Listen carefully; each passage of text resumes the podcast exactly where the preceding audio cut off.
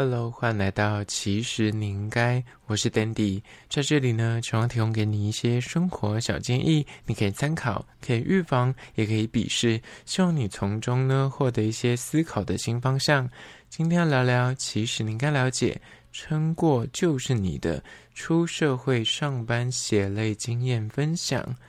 延续昨天那一集，就是在聊以前的打工跟实习。今天呢，我们要延续，就是踏出校园之后，真的进入职场。那一开始可能很懵懂无知，到后来开始当诶社畜之后呢，慢慢爬升到前辈跟主管位阶，中间有没有什么心路历程的转变？那我们就来细数，我自己本身在二十几岁，真的是做过蛮多工作的。虽然那工作听起来类型都差不多，都还是偏传播业，但是每个职务的工作内容还是有略微的不同。那今天就是细说从头，我要跟大家分享我之前做过工作，但你可以听听，说不定你有相关的兴趣，或者是你可能本身哎对这方面工作没有好奇，但是可能从我的工作经验里面，你可以当做借鉴或者获得一些教训。那首先呢，我真的出社会那个时候一心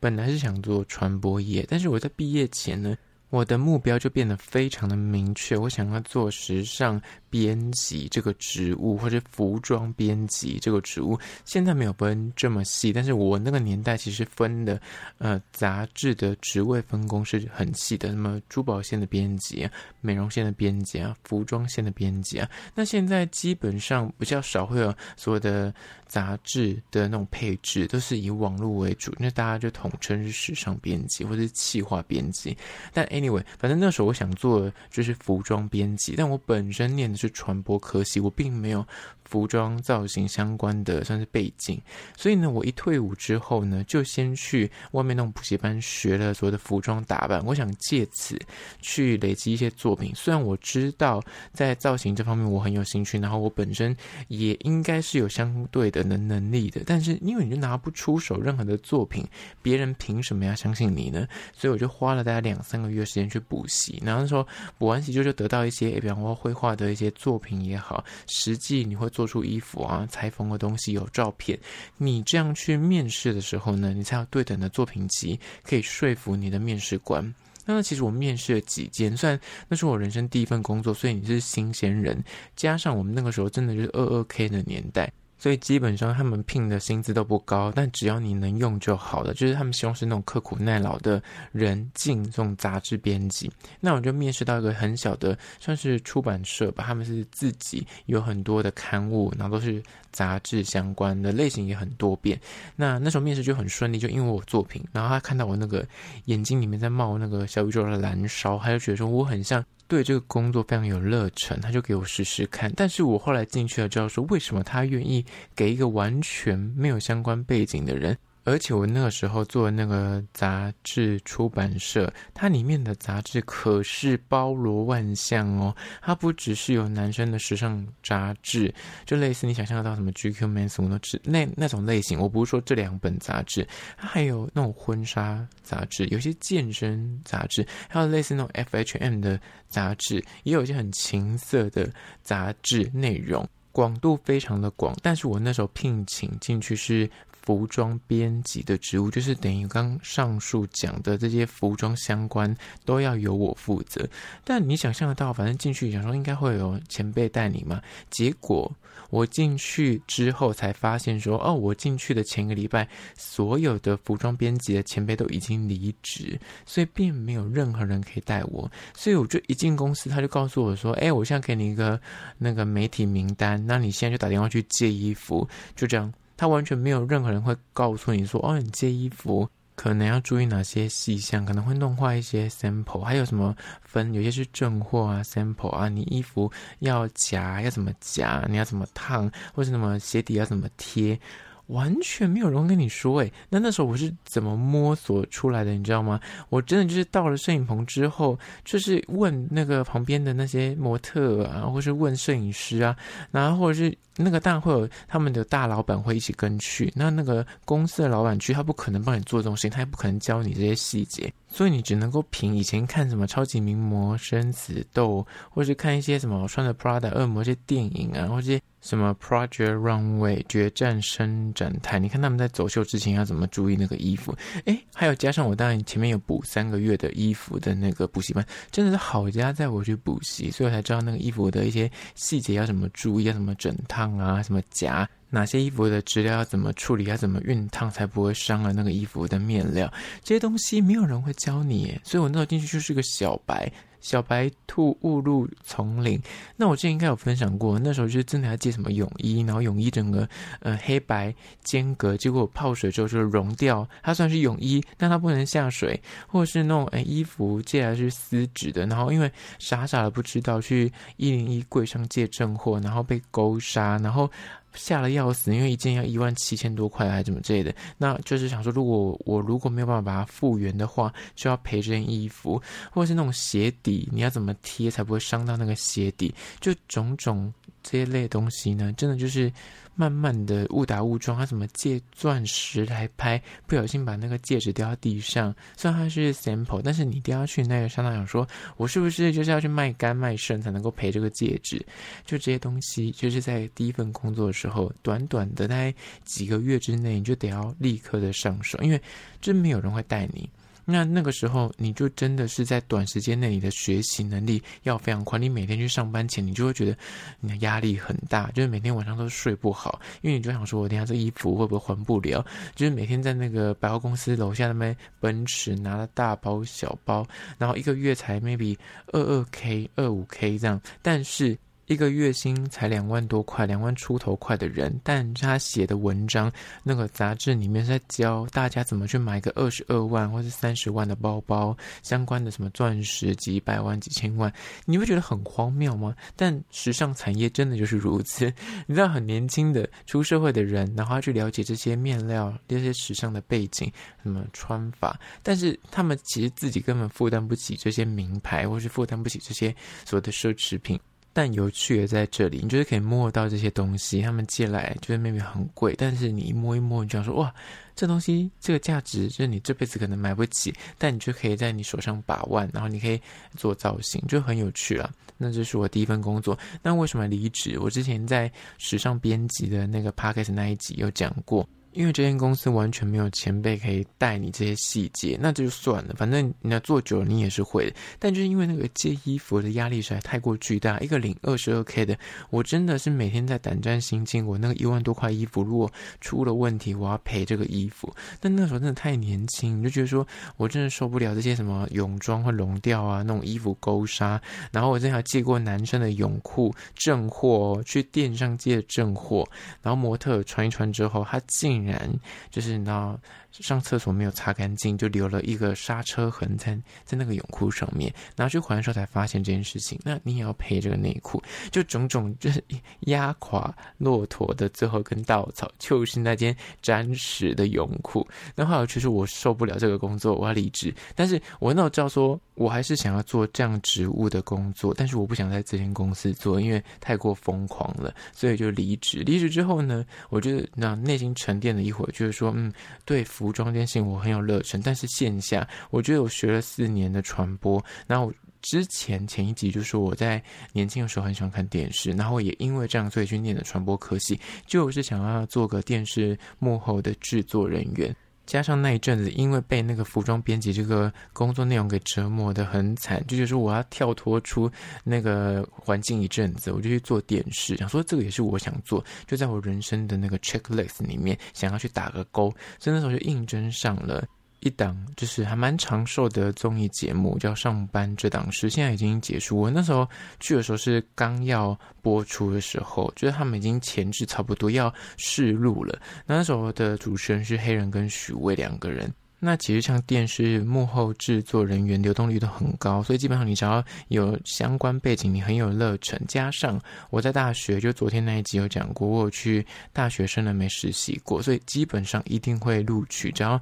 你的口条，然后你整个人散发出来的。气质不要太诡异的话，基本上就一定会录取。所以那个时候，呃，我们算是委外的制作单位，它不是 TVBS 自己的呃制作 team 就对了，反正是外面的小制作公司。所以那时候就是接这个电视节目，也就是做了一年。那后来会怎么离职？我之前在电视节目那一集也有讲过，就是做了一年之后，你就是真的该会的都会的，然后每天就在追逐收视率。然后因为我们是小的制作公司，除了做电视之外，你六日有时候还会被叫去做一些什么行销大会的活动，那种公关活动。所以基本上我真的是最夸张，我记得我一个月只休四天，根本不符合劳基法。那我那个年代，我真的前三个月他跟我说他只给我二二 K，然后第三个月他才会恢复到二四还二五，他还觉得说二四二五是帮我加薪，但。我们这一届就是真的是二 K 第一批人。如果我们的学长就没有这个政策之前，他们起薪大概是二八 K，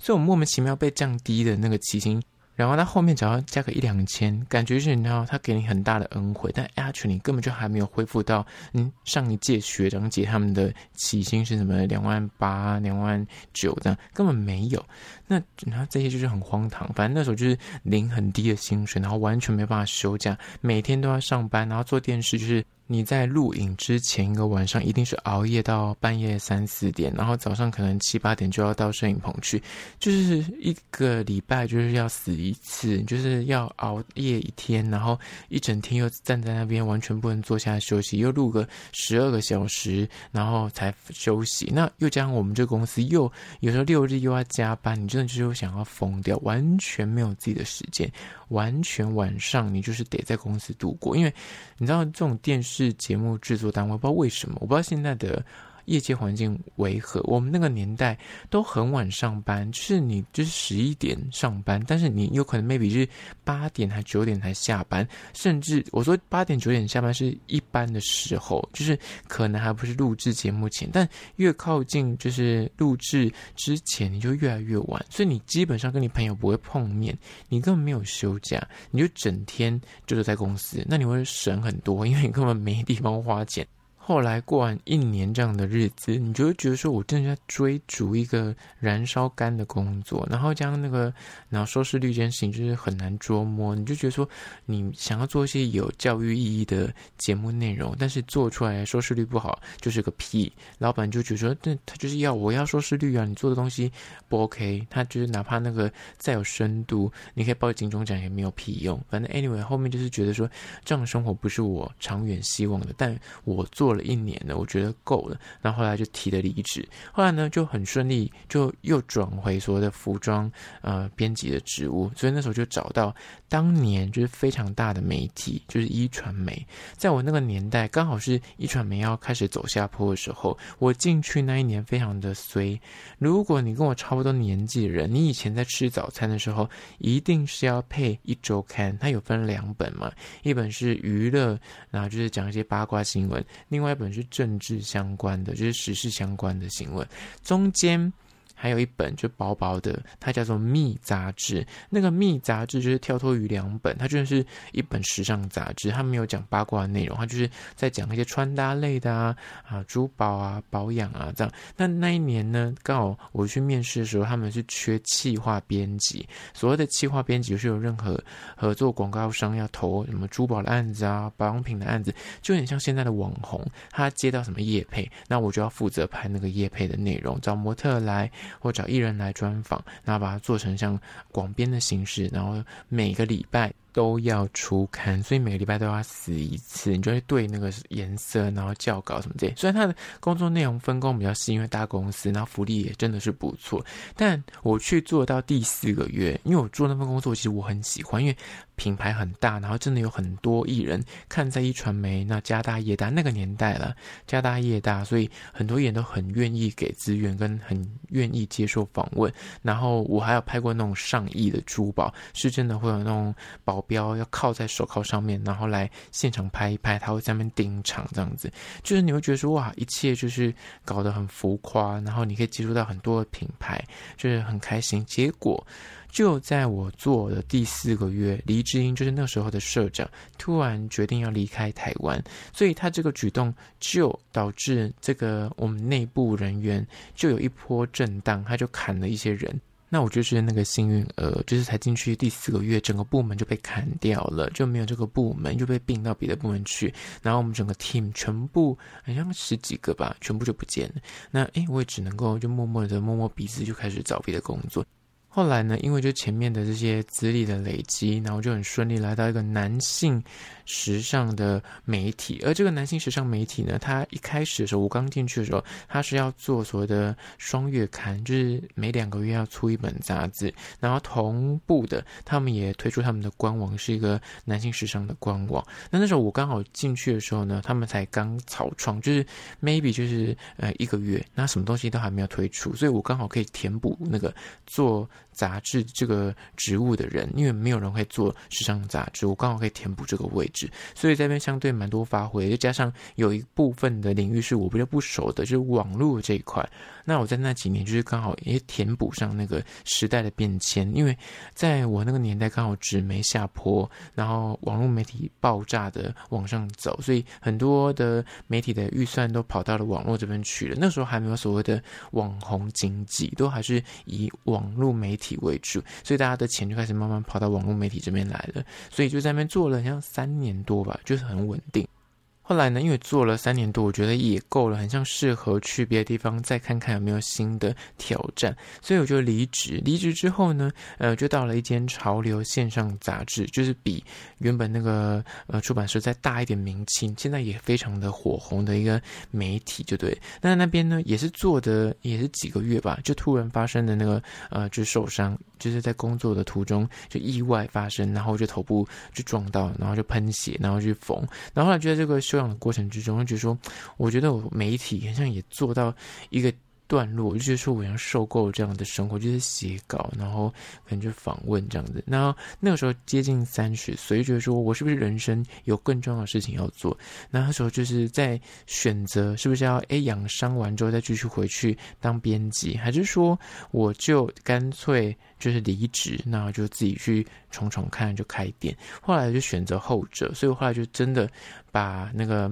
媒体这个工作辞掉。而且我在离开上一份工作的时候，已经是主管阶层，所以我也觉得说，嗯，很像就已经干到个主管阶层，有个小小的勋章，很像可以再试试看做别的事情。那后来在三十岁的时候，就开了一个韩货服饰店。那我之前也聊过韩国服饰店的整个过程，大家有兴趣可以去听完整的。反而总而言之，那时候也是我之前有去韩国自由旅行过，然后将之前的服装编辑的工作经验，我就觉得说我对造型是蛮有嗯心得的。然后我觉得自己呃开店的话好像没这么难，因为我自己会做造型，然后我觉得我选品应该相对等 OK。然后这样我之前打工的经验有当过服饰店的店员，所以销售这一块我自己应该也是应付得来。所以我后来就开了店，然后开了在士林夜市附近，又开了三年。所以我一个人就是每个月会去韩国批货，然后销售这样。哎，莫名其妙也是做的蛮稳定。就在二零一九年，我那时候本来就预计